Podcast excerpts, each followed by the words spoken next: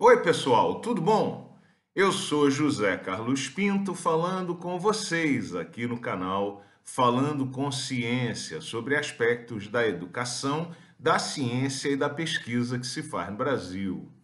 Como já mencionado rapidamente em vídeos anteriores aqui do canal, a vida acadêmica é caracterizada por uma profusão de ciclos com diferentes períodos e diferentes amplitudes. Há, por exemplo, o longo ciclo do pesquisador, que normalmente se inicia com o trabalho de iniciação científica, continua na pós-graduação, atinge a plenitude formalmente numa posição como pesquisador e, eventualmente, se encerra com a aposentadoria.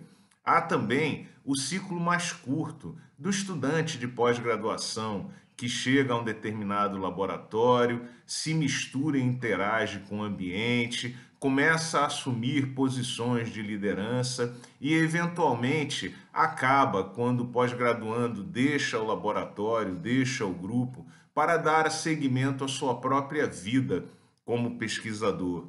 Há ciclos ainda mais curtos que esse, como por exemplo do estudante que faz uma disciplina, inicia uma atividade de estudo, faz descobertas, eventualmente se envolve e leva essas descobertas para a sua pesquisa ou fecha essa porta uma vez terminadas as atividades obrigatórias. Há também ciclos de outras naturezas, como os ciclos associados atividades administrativas e de apoio, com períodos que são caracterizados pelas demandas exigidas por cada uma dessas posições.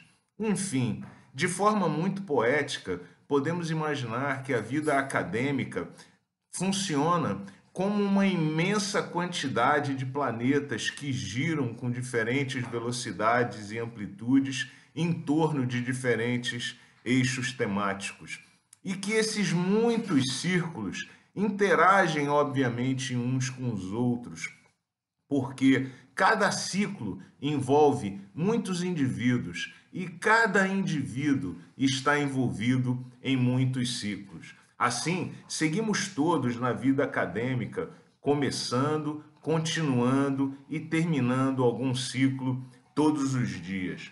É por isso que é preciso estar atento e motivado todo o tempo para iniciar os novos ciclos que vão surgindo com a espontaneidade. E a vida acadêmica vai assim nos proporcionando essa alegria de fazer novas descobertas a cada momento e também a felicidade de concluir tarefas bem feitas, cada uma a seu tempo.